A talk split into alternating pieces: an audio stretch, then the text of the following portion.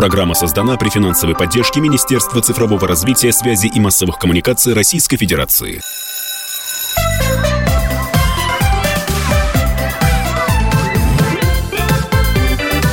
Родительский вопрос.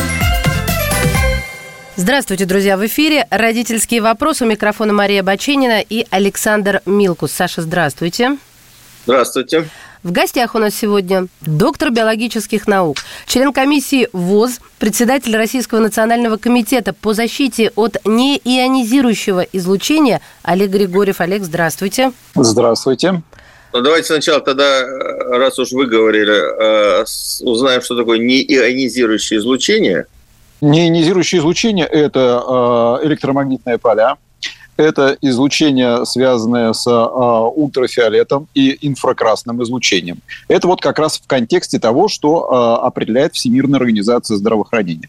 Она подхватывает, правда, еще ультразвук, инфразвук, электрический ток. Вот всеми этими факторами вместе – занимается э, наша комиссия по неионизирующему излучению во Всемирной организации здравоохранения. Это то, что, э, то, что действует, эти физические факторы, которые действуют на человека, но не производят ионизации молекул. Ну, все, в, переводе, что... в переводе с э, научного на человеческий это то, те излучения, которые излучают наши мобильники, телефоны, э, планшеты, телевизоры и даже утюги. Да, да, да, да, да. И это все туда входит, конечно. Это все, все туда входит. А так как да. у нас родительский вопрос, то мы, естественно, будем концентрироваться не на утюгах, хотя, в общем, пользоваться утюгами дети тоже должны уметь.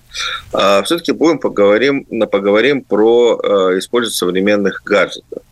А, Олег, вот буквально недавно новость э, пришла, э, пришла какая-то новость оттуда, откуда не ждали. Мы же считаем, что Америка такая продвинутая страна, где, в общем, у них все, э, значит, все электрифицировано и компьютеризировано. Но вот буквально недавно губернатор штата Техас подписал закон о запрете использования гаджетов в школе. И оказалось, что это не первый штат, который вот такую вот инициативу проявляет. А, что это значит? Это значит, что до них дошло, что это опасно, а, и если да, то в каком смысле опасно? Опасно из излучение. Опасно, что это влияет на процесс обучения хуже. А, в чем э, смысл вот таких вот э, решений? Ну, я э, понимаю, что вот сейчас США и этот штат – а, это некий повод информационный.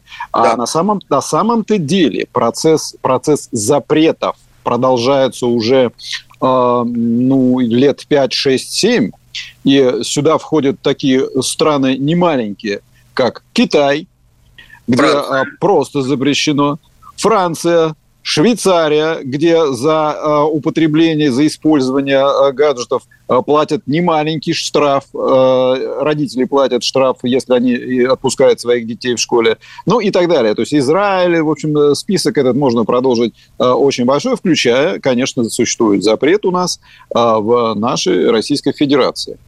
В чем дело? Чем дело, если говорить э, к этим инфоповодам, которые вот, э, а, которые вот здесь э, возникли, а, я полагаю все-таки, что это начинает догонять а, и начинает происходить реализация огромного, большого, огромного движения родителей, общественников, активистов, которые много лет выступают за запрет гаджетов в школах.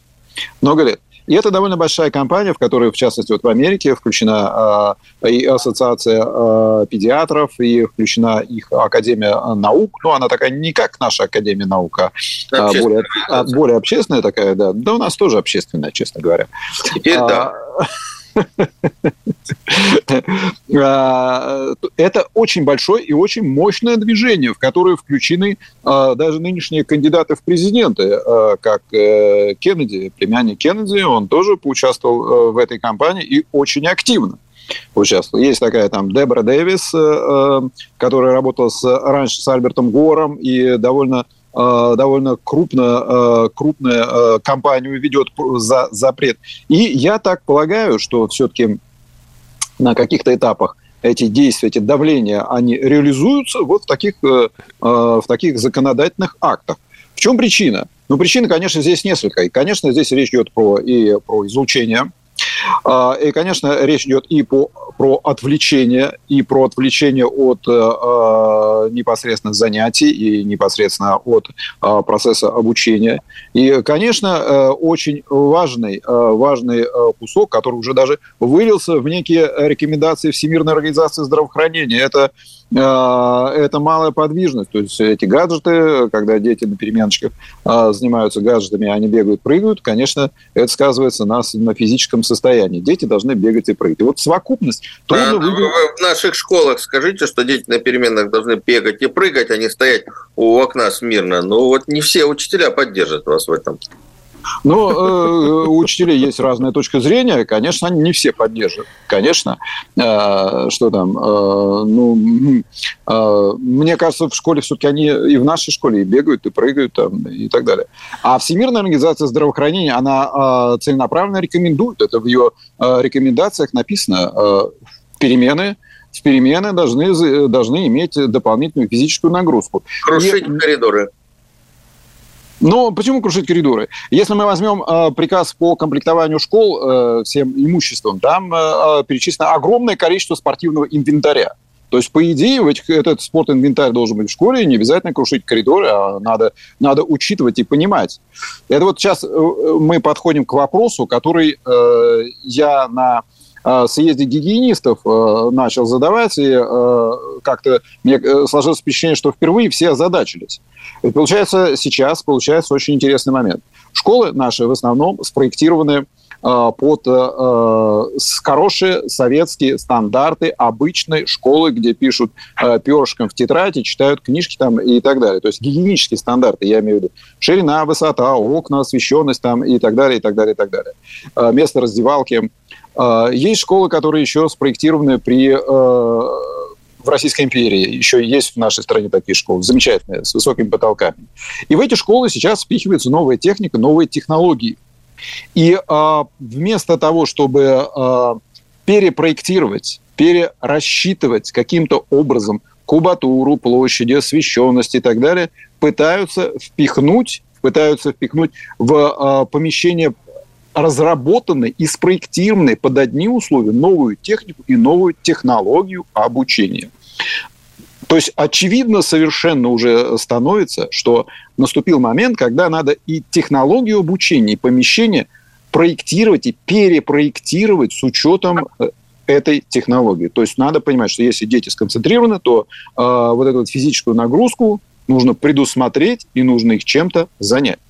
Я не могу сказать, что это не находит, не находит понимания. А, сейчас в процессе, я думаю, что не открою э, большого секрета чрезмерно, а, идет методические рекомендации к э, санитарным правилам э, для образовательных учреждений, и там это записано. Вот, Олег, например, что это пытаются впихнуть, да? Ну, интерактивную доску, например. Ну, вместо, вместо, да, да, да, да, да, да, вместо, вместо доски, вместо доски, которая была меловая, впихивается вот эта доска, да, интерактивная, положим, это раз. Второе. На парты, э, на школьные парты, которые сориентированы с, оп, э, определенным образом сориентированы относительно окна определенным образом рассчитана там система освещения, то есть светильники, их расположение и так далее. А, когда ставят экран, вот мы с вами когда начинали, у вас возникал вопрос по освещенности там и так далее, и так далее то есть как, как вот я отсвечиваю. Вот такая же ерунда происходит в школах. Если кто помнит, ну я это хорошо помню, а в а, там в советские времена были же уроки, связанные с телевизором, там какой-то были какие-то проекционные какие-то. И была целая система, зашторивали там же, отсвечивало, не отсвечивало там и так далее.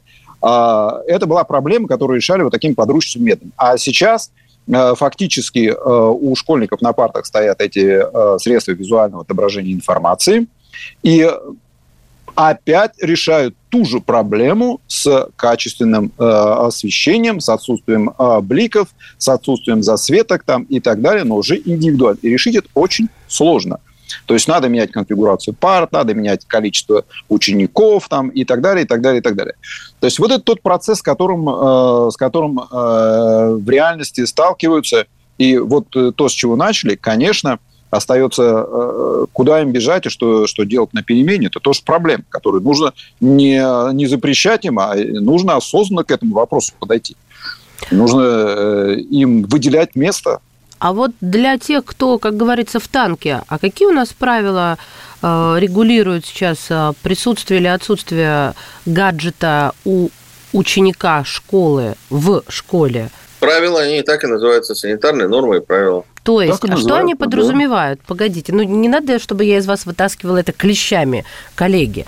Они подразумевают что? Что ученик, заходя в школу, что должен? Сдать или прийти без гаджета? Вот объясните для тех, кто не знает о них. Ну вот здесь это, это разные вопросы. Это разные вопросы, что он должен делать. Санитарные правила определяют, что он не должен использовать этот гаджет в процессе обучения, то есть беспроводное средство беспроводной связи, то есть э, смартфон любого размера, ноутбук вот такой, который привязан к э, базовой станции и, и, а, с, с, э, до определен до 11 э, дюймов диаметром, да, э, то есть он не должен использовать, а уж что он будет делать? Не приносить в школу или сдавать на входе там и так далее. Это вопрос не санитарных правил, а вопрос администрации. Друзья мои, прервемся буквально на несколько мгновений и вернемся к этому разговору. У нас в гостях председатель Российского национального комитета по защите от неионизирующего излучения Олег Григорьев. Родительский вопрос. Мы продолжаем наш разговор. Доктор биологических наук Олег Григорьев, специалист по излучениям гаджетов, мобильных телефонов, планшетов и всякой остальной электроники. У нас в студии говорим о здоровье детей, ну и, естественно, взрослых. Вот мы начали с того, что это наказывается в некоторых странах, вы привели в пример Швейцарию, а у нас а, а, какие санкции на сей счет, если ученик забивает на эти правила гигиены? Тоже устанавливает школа? Это устанавливает, конечно, школа. Это не э, школа устанавливает и э, какой-то вот территориальный э, орган образования. Дело в том, что сейчас где, где будут находиться гаджеты, пока ребенок на уроке, решает управляющий совет и администрация э, школы. И они прописываются в уставе образовательного учреждения и положении специально, с которым должны быть ознакомлены все родители. Если школа себе может позволить, она будет э, строить какие-то ящички, чтобы туда мог ребенок положить гаджет. Вот. Но опять, да, вопрос э, мой Я... с Олегом. Не одной... ионизирующего излучения. А, а, а, а, да, мы уже в одной из передач обсуждали, а кто несет ответственность, если этот вот гаджет достаточно дорогой из э, ящичка пропадет. Да? А я вообще сейчас не об этом хотела, не про пропадет. А я хотела спросить, а что, когда они лежат в ящичках, они перестают излучать? Ну, а, простая логика подсказывает, что если ты его не используешь в течение длительного времени, то э, его целесообразно выключить. Просто положить в ящичек. Зачем его держать включенным, если он у тебя... Э, и это вопрос... Это непростая нас... логика, Олег. У меня не отключается смартфон oh. ни на ночь, ни днем. Он работает 24 на 7, как и у большинства людей. Никто не отключает смартфон. Их заряжают и, в общем-то, разряжают, но не до конца. Сейчас не... как-то... Я готов... Вы слишком хорошо думаете о, о школьниках, которым они нужны гораздо больше, чем нам с вами. Вот. Я к тому, что неионизирующее излучение продолжается, несмотря на то, что они лежат в ящичках. Ну, ну вот, вот не думаю. Я думаю, что э, я, я думаю, что это не тот вопрос, который э, принципиальный. Э, если уж есть регламент, э, который говорит, что положите в ящичек, в этом регламенте несложно написать строку, э, перед этим отключите его. Конечно, это, если они все будут все, если все этой кучкой... ящички где-нибудь у входа, а не излучает в классе, находясь в портфеле, все-таки количество излучений, да, объем будет меньше. С этим не спорят. Вот это простая логика. Вот, вот, вот вам и логика. А, плюс, если он лежит в портфеле, это всегда соблазн его достать, тайно что-то такое сделать там, а, послать там. Бедные дети. Вообще, честно говоря, я вот э, вспоминаю себя в детстве и вот э, понимая их нынешнюю ситуацию, понимаю, что им сложно. Им сложно, но и это сложная задача, которую я понимаю, что это сложная задача, но которую надо решать и родителям, и, и школе надо решать. Полторы тысячи, полторы тысячи э, евро – это, конечно, тоже мотив, вот как э, в Швейцарии, как во Франции, кстати, это тоже мотив. Ну, я не знаю, готовы ли мы к такому. Ну, имеется в виду сумма штрафа. Да, да, да, да, да, да, да, за гаджет, да. Я так думаю, да. что, конечно, сумма штрафа слишком для нашей страны, но когда, как родитель, могу ответственно заявить, я не очень здорово вижу, что такое зависимость от обычного смартфона. А, это прямо наркотическая такая ломка начинается, когда у человека отбирают. Правда, она быстро заканчивается. Э, нужно отличие да, вот проводить. И, знаете, я за максимальную строгость. Ну, ладно, это я. А, но я считаю, что это просто прям, знаете, остановить прогресс хочется воскликнуть. А давайте мы напомним людям, к чему ведет неионизирующее излучение, если вот оно постоянное, сильное и, так сказать, да, как оно влияет. И, и, э, у меня, я хотел бы дополнить ваш вопрос. Олег, а вот э, мы, когда делали передачу, мы время от времени э, в Родительском вопросе с Олегом Григорьевым встречаемся, да, вот, ну, проходит какое-то время, 2-3 года, да, появляется новое поколение мобильных телефонов. Уже есть исследования о том, что мобильные телефоны влияют и на рак, э, на развитие опухолей головного мозга.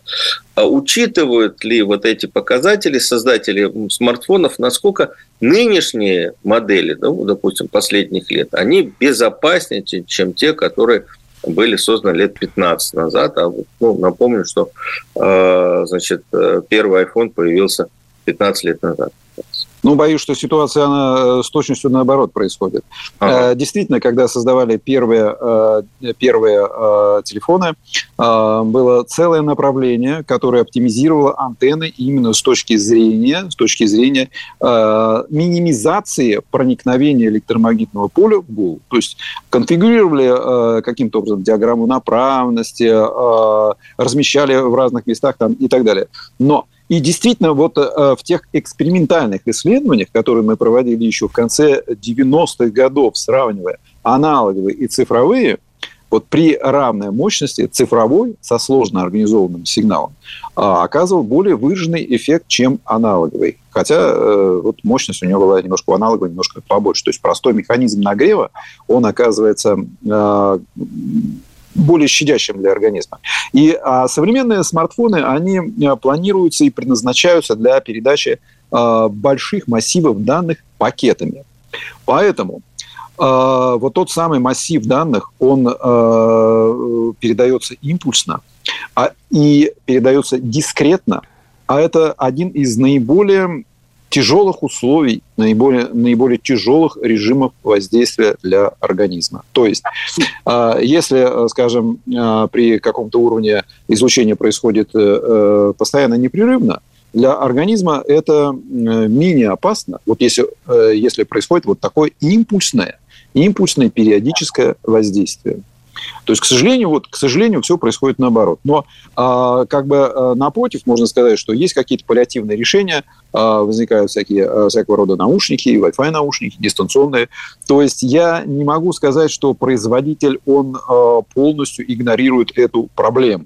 Они ее решают по-своему. То есть э, они выдают, а, прикладывают а, а, те самые наушники для того, чтобы все-таки относить антенну от головы. А наушники И... не излучают ничего такого? Но ну, если тоже как-то соединяются с телефоном. Да, да, да, да, да. Ну вот мы с вами используем проводной наушник, и мы молодцы, и достаточно большое количество людей используют проводные наушники. Беспроводные э, наушники, если сравнивать этот беспроводной наушник с тем, что излучает телефон, э, ну, конечно, это примерно на 2-3 порядка меньше, чем то, что излучает телефон. Это первое. Второе. Это совершенно другой, принципиально другой принципиальный способ передачи сигнала. То есть он э, как раз устанавливает прямой канал, прямой канал э, с, э, с телефоном наушник, а уже телефон э, делает вот этот сложный импульсный режим, связываясь с базовой станцией. То есть, если уж ну, совсем нет, нет никакой возможности от него отказываться, берем наушники, и мы об этом все время говорим. Самый щадящий вариант – проводной наушник, и на расстоянии 50 э, сантиметров. И тут, э, э, ну, откровенно говоря, вот взрослому человеку в этой ситуации вообще не стоит как-то перенапрягаться по, по проблеме переоблучения. Вот, а мне проводные, ну, Саш, всегда больше нравились. Я вот об этом не знала, но как-то вот я совсем ламповая видела. Хорошо. А, еще один вопрос э, технический.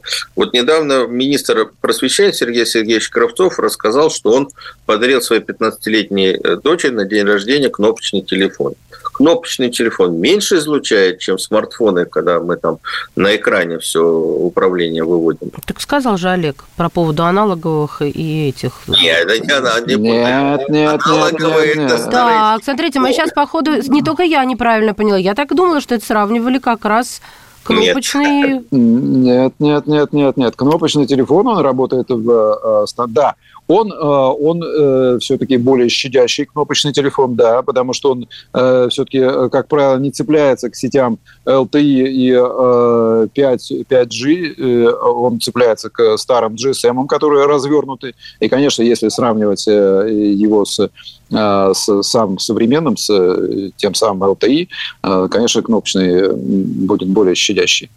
Но в конце концов, опять же, надо сказать важную вещь все-таки здесь играет существенную роль, э, где он э, находится, телефон. То есть, если, конечно, его э, в какой-то закрытой экранированном помещении, где-нибудь там в лифте, там в подвале пытаются включать, конечно, любой телефон выйдет на стандартный максимальный пик мощности. Но при равных условиях, каких-то вот при равных условиях, конечно, кнопочный будет более щадящий.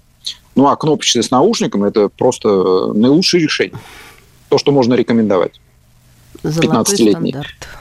Хотя, э, хотя, если бы он взял э, санитарные нормы, любые санитарные нормы, э, любые наши, отечественные, э, или рекомендации Всемирной организации здравоохранения, все-таки э, не рекомендуется таким э, детям э, выдавать, покупать э, сотовые телефоны. Не рекомендуется.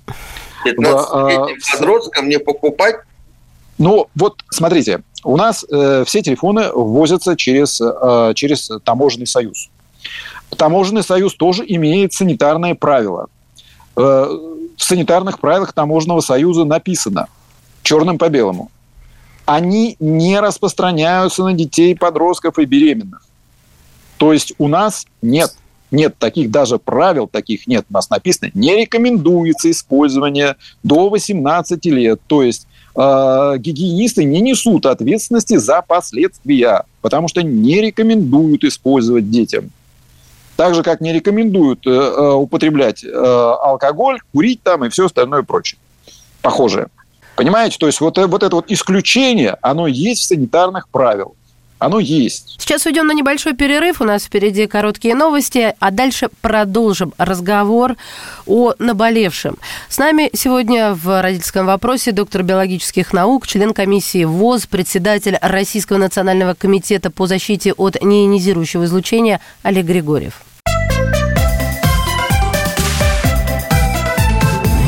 Родительский вопрос. Небольшой перерыв закончился. Я напоминаю, Александр Милкус, Мария Баченина в студии. И с нами наш гость, доктор биологических наук, специалист по защите от излучения мобильной связи, мобильных телефонов, планшетов Олег Григорьев. Я все хочу спросить, а выход какой-нибудь во всем этом имеется? Ну, может быть, со взглядом на будущее, знаете, а вот если бы изобрели бы, вот такое что-то есть хотя бы? Ну, потому что понятно, что с 10 лет э, минимум у детей появляются телефоны. Это как минимум безопасность. Они не могут выходить на улицу без телефона. Сейчас улица стала иной. А, а как они иначе тогда я не знаю, свяжутся с родителями, мне так кажется. А, и понятно, что они начинают хотеть, чем старше становятся, более статусные какие-то модели, потому что у них наступает э, период пубертат, когда они самовыражаются, признания хотят и так далее. И, в общем, уже не тот iPhone, уже не тот, не тот наушник и так далее и тому подобное. Вот вообще есть какой-то такой задел, что вот изобрели бы вот это, вот как машину времени бы изобрели, а, и все бы это порешало. А вот тут, чтобы, вот что, что или нет, так всегда будет, вот это неионизирующее излучение, излучаться. Ну, давайте начнем сначала и вспомним, что все-таки э, это, этого всегда не было, да, и это э, проблема последних 15, 20-15 лет. То есть я вам могу достаточно четко сказать, что массовое, массовое распространение – это примерно 2000 э, год. То есть это 20 лет всего-навсего. Что это такое с точки зрения а, развития эволюции, а, кроме того, что вот мы видим в статистике, да, вот в статистике мы это уже видим, в статистике заболеваемости. Мы это, это видим, что повлияло. А, это первое. Второе. Что будет через 20 лет, мы с вами спрогнозировать не можем. Вполне, э, вполне нельзя исключать, что будет преодолен, а, преодолена а, проблема, связанная с совмещением с э, так называемыми имплантами, и, может быть, что-то там будет вживлено. Да, и первые пойдут на это, конечно, дети, как э, любители экспериментировать. И, конечно, сейчас с технической точки зрения – есть две вещи, которые позволяют э, э, минимизировать то, что называется риски. Это наушники, в первую очередь проводные наушники, второй беспроводные наушники. И а, второй это про- программы учета индивидуальной дозы. То есть есть, э, есть э, для андроидов, по крайней мере, есть такие программы, которые можно скачать, которые можно поставить в телефон и контролировать, дозировать э, свою электромагнитную нагрузку. То есть, как я уже говорил, ведь совершенно не обязательно, что телефон выходит на максимальную мощность. Телефон может выходить в какой-то более-менее это программы, которые э, заставляют э, гаджет Э, потреблять столько, чтобы вот распределить безопасно по суткам для человека? Не, Объясните, не, не, пожалуйста, не, не, не, не, нет, нет. Это программа, которая учитывает то количество электромагнитной энергии, которую человек получил. И, и он вот... может сам, сам посмотреть и увидеть, и увидеть, что он получил. Если, если он увидит, что он получает, если у него возникает перебор, так, в обычном мы считаем по времени. То есть мы понимаем, что если человек использует 4 часа, а, обычный стандартный телефон, если использует 4 часа в сутки, то это гарантированно уже э, клиент. А, если от часа Клиент до 4... чего? Клиники? Да, конечно, конечно, клиент это уже это больше четырех часов это гарантированно, просто гарантированно, даже это не обсуждается. От э, часа до э, четырех это такая зона риска, у кого как повезет, кому как повезет, зависит. А до часа, ну, здесь уже как-то риск, конечно, для взрослого человека существенно, э, существенно меньше, конечно. То есть категории по временные, да, временные категории, они более-менее известны. Но есть и программы, которые учитывают действительно просто в единицах поглощенной электромагнитной энергии, учитывают, сколько человек ее получил. Какие-то приложения Конечно. вы имеете в виду? Да, да, да, да, да, да, да, приложения, да. Есть несколько приложений, которые, вот точно могу сказать, что приложение для андроида, для айфонов с этим сложнее, как-то там что-то там с программным обеспечением связано.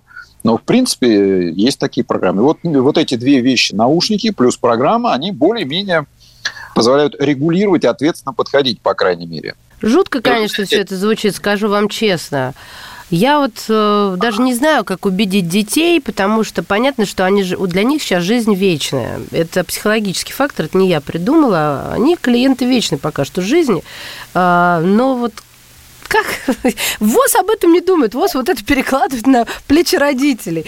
Э, и я понимаю прекрасно, что ведь не только же дело в гаджетах. Как только ты немножечко здесь запрещаешь, тут больше становится в приставке или в компьютере, да, потому что у них вся жизнь там. Для них это реальность.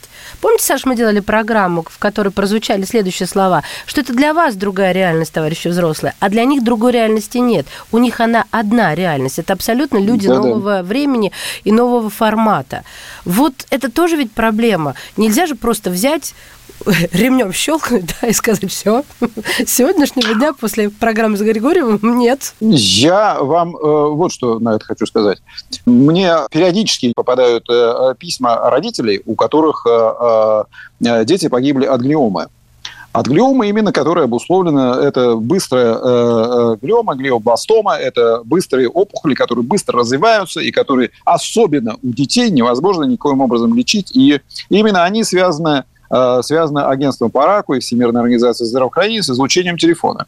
И вот когда мне написал самое, самое впечатляющее, мне написал вот один папа, э, один папа, папа одной девочки, которая в девятилетнем возрасте за полгода и прислал фотографию. За полгода Перед этим она, вот у нее, да, у нее был смартфон, она вот, э, он так и пишет, что э, и не расставалась, и там вечером, там, и, и ну как это бывает, любимая игрушка. И никаких предпосылок, никаких наследственных отягощений, нормальные экологические условия, нормальное все. Возникает, диагностируется, за полгода ребенок сгорел, потому что нет методов, нет способов лечения. И вот отец пишет, если бы я знал, если бы мы знали, вот понимаете, вот достаточно родителям, я не говорю про детей, Родителям достаточно вот такую историю прочитать и увидеть и э, посмотреть на статистику. В статистике прибавка у нас по стране, вот по нашей стране прибавка порядка, э, порядка 500 э, случаев в год в детской, вот, в детской аудитории. 500 случаев в год по всей стране. То есть можно спорить э, от этого, не от этого. Но прибавка есть, диагноз есть, и вот эти цифры есть. И вот, конечно, для здравоохранения, вот для здравоохранения в целом, если посмотреть эту цифру, это в пределах погрешности от общей онкологии. В пределах годовой погрешности. Туда-сюда гуляет. Но возьмите эти 500 семей, возьмите эти 500 родителей и спросите у них, их мнение сегодня, что бы они сделали и как бы они ограничили э, своих детей от этих телефонов. Что они вам скажут? Понимаете? Вот здесь нужно разделять общий подход теоретизирования здравоохранения. В агентстве Параку э, 4 года назад, когда мы обсуждали приоритеты, была дискуссия. Что считать? Вот что считать? Э, что считать уже значимым для того, чтобы рассматривать? А, двухпроцентный рост или трехпроцентный рост. И вот когда мы еще раз вернулись к этой ситуации, понимаете, для агентства Параку 2%, 3%. Это вот дискуссия, которая идет в Лионе, в штаб-квартире, на девятом этаже. Все прекрасно, все такие умные представители разных стран. Угу. И когда только вспомнили про ситуацию, связанную с родителями, вот с конкретными родителями, вот тогда уже здесь эта чаша перевесила, конечно, ну там э, все все так или иначе родители. Ну, так я так и подумала, перевес, да, когда да. примеряешь на себя, просто физически плохо становится, в прямом смысле Конечно, этого слова.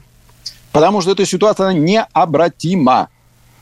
И тот риск, и тот риск, пусть он даже будет у вас э, э там э, копеечный, который он несопоставим с тем риском, когда вот он несется на самокате, да, но он существует. И кто его, э, кто этот риск этот внес? Ты внес, родитель, ты подарил ему этот телефон. И здесь вот стоит взвесить и задуматься. Если ты, с одной стороны, ему э, даешь самокат, на котором он летит там 40 километров, но, может уже телефон как бы не, не такой фактор. Угу. Да. Я понимаю, да, я понимаю. Ответственность. Ответственность, которая лежит, в первую очередь, на родителях, а не на детях. Ну, есть еще один нюанс, который хорошо бы обсудить, если у нас есть еще есть, время в программе. Вот смотрите, много есть исследований о том, что сейчас, ну, в первую очередь, дети по-другому стали потреблять информацию, воспринимать информацию. Сейчас они не читают, они принят, больше воспринимают э, звуки, аудио, информацию, подкасты и видео. То есть 82% потребляемой сейчас подростками информации, она воспринимается в видео-виде. То есть по-другому воспринимается информация вообще, по-другому укладывается в голову. Потому что когда ребенок читает книжку, когда он воспринимает печатный текст, у него просыпается фантазия, у него угу. работают совсем другие участки э, головного мозга. А сейчас вот это, э, причем информация должна быть сейчас очень быстро сменяться, иначе она уже не интересует. Если мы посмотрим даже фильмы последнего времени, фильмы десятилетней давности, дети – с трудом смотрят э, фильмы, там, даже, даже экшен 10-15-летней давности, потому что они медленные. Да и нам да, сами да, они да. медленными покажутся. Чего же мы от детей-то? Ну, я сейчас не могу смотреть фильмы, потому что так мелькает картинка, я уже через минут 15 теряю сюжет что у них там происходит, потому что все в склейках э, монтажных.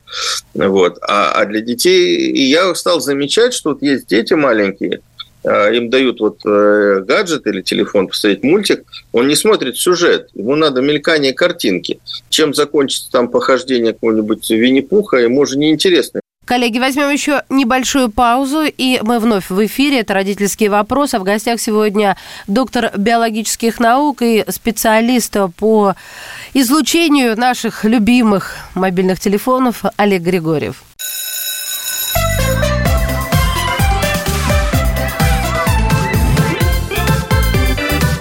Родительский вопрос. Мы возвращаемся в студию. Александр Милкус, Мария Баченина и Олег Григорьев, доктор биологических наук, кто только сейчас подключился. Напомню, говорим про излучение и опасность, вернее, излучения всяких гаджетов и другой электроники. Да, я заметила это тоже. Телевизору э, не отдается предпочтение, а отдается предпочтение телефону, ну то есть смартфону, потому что ребенок сам очень быстро, интуитивно может листать и выбирать. Мы же получим э, поколение или получаем уже поколение, которое ну, и по-другому потребляет, и по-другому будет эту информацию э, использовать в жизни. Я не знаю, насколько ну, трудно сказать, э, значит, одуряющий или оглупляющий, но то, что э, результат будет совсем другой, и мы получаем какой-то такой я уже один раз в программе это делал, homo digitalis, то есть человек цифровой 2.0, неразумный, а цифровой. Если сверху у него еще будет искусственный интеллект, который за него будет э, там яйца варить э, на завтрак и подбирать домашние задания выполнять. А уже, кстати, есть написанные школьниками боты, которые выполняет за детей домашние задания, он туда загоняет примерчик, а тот ему все решает. Написали а, же бот. Ну да, и, и уже не один. Я и, и, не напишу вам бот. Ну, значит, кто-то умеет их писать. Не обесценивайте так подрастающее поколение. Они поумнее, чем мы с вами будем. Они эти новые фильмы могут смотреть. Да, э, Олег, вот э, я считаю, что это оглупление, Маша считает, что это вот поумнее будет. А вы как арбитр что мы получим? Что мы получим? А, я так э, думаю, что мы, а, если мы говорим о человечестве э, в целом, а, то мы получим э, смену эпох. А, есть все-таки, если, э, если смотреть еще в целом, довольно большие популяции, которые обходятся без, э, без, вот этой, без этих технологий потребления, и они для них э, чужды. И даже у нас... А, племена дикие в бразильской сельве, да. Есть. Да, да, и племена в сельве, и в Африке, и даже если посмотреть на тех мигрантов, которые приезжают Э, я не говорю, которые приезжают сюда, в Москву, а те, которые приезжают э, в Европу, э, да, вот они меньше употребляют и меньше этим зависимы. Они как-то живут попроще и постепенно постепенно замещают и вытесняют вот это вот, вот это вот зависимое, зависимое, бледное, хилое и слабое поколение. Но это, собственно... Да, они активны, они умеют машины жечь классно. Да, и машины жечь классные, много чего они умеют, э, э, действительно, да. А, и э, вообще этот, этот феномен, а, еще в XIX веке был подчеркнут. Э, «Электрическая жизнь» Жорж Дари. Есть такой роман, э, написанный в, э, в последний, ну, точно вот не скажу, но последний четверть XIX века, который довольно, довольно четко описывает вот эти, эм, вот эти потрясения, которые будут связаны с нервной системой на том материале еще, на том материале. Ну и в конце концов какое-то количество, э, количество людей из э, популяции пользователей, оно адаптируется, э, какое-то количество, конечно, отсеивается.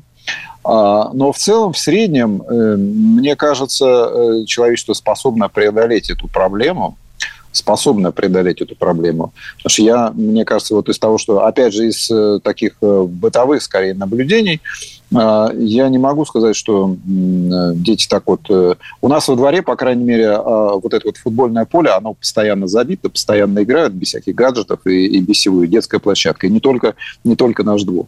То есть я в целом спокоен за наших детей. Спокоен. Я не думаю, что они вот до такой степени проблема утрирована, и э, э, все-таки, что они прям погруженные, погруженные в, в эту технику и в эту технологию. Да, конечно, какую-то часть э, времени они тратят, но я все-таки полагаю, что это еще не заместило реальную жизнь и вряд ли заместит. Я так думаю. Мы сильнее, чем э, эти технологии. Хотя, конечно, у меня есть коллеги, вот у меня есть книга, есть, стоит, э, мне автор подарил «Цифровая гигиена», а, э, да, а, где э, рассказывается... Игорь Ашманов, совершенно верно, да. Совершенно верно, и Наталья Касперская. А, да, где они говорят о а, фенечках, а, которые закладывают программисты в технологии, в программное обеспечение, чтобы больше затягивать, потому что каждый клик – это лишний а, цент, лишняя копеечка в кассу а, вот этого бизнеса, цифрового бизнеса. Но я все-таки надеюсь, что большая часть, э, большая часть детской популяции, она не зависла на этом. Мне так кажется. Так же, как и взрослые, кстати. Ну, вы знаете, вот недавно у меня возникла какая-то безумная мысль. А, когда мы с моим приятелем должны были встретиться, а, он опаздывал, и мы созванивались каждые три минуты, ты где, я здесь, а там и так далее, а, у меня возник какой-то безумный вопрос. А как люди встречались до того, как были телефоны? Как договаривались? Как все-таки совпадали во времени и в пространстве? Неужели такое было? Договаривались точнее. Я вот, например, тоже иногда думаю про себя. Я если иду, боже, без телефона в руках, неважно куда, вот, коллеги, честно скажу, то я чувствую себя дискомфортно. Это дискомфорт на физическом уровне. То есть это привычка держать этот э, гаджет э, в руках. И меня это унижает. Меня это унижает, но я понимаю, что э, вот поколение после меня, наверное, уже нет. Ну, может быть, после-после меня, да? А хотя нет еще поколения после-после меня, наверное. Что-то я математику сплоховала. Ну, в общем, поколение после меня точно не унижает. Вот сто процентов. Для них это как-то продолжение. Но я, видимо, немножечко прозрею после нашего разговора. Вот, кстати, мне каждая встреча с, с вами, Олег, она оставляет глубочайший след. Я между встречами вас вспоминаю чаще, чем всех остальных спикеров наших гостей. Спасибо. А, ну, вот, надеюсь, я никого не обижу э, вот, э, тем, э, что я это сказала, но это правда. А, скажите мне, пожалуйста, а вот дома я вот даже сейчас подумала, почему бы не сделать дом такую традицию? Пришли и все без телефонов. Ведь э, очень часто же нам напоминают о том, что малые дети нас повторяют, ну, с измольства, да? Вот эти трехлетки, четырехлетки, они нас повторяют, а мы что? Мы тоже сидим, мы же тоже не без греха. И вот э, мне хочется узнать, а дома а вот что больше всего, те же самые гаджеты излучают или есть какой-нибудь утюг, который как бомба замедленного действия работает похлеще, чем гаджеты? Ну, дома все зависит, э, э, все зависит, как говорится.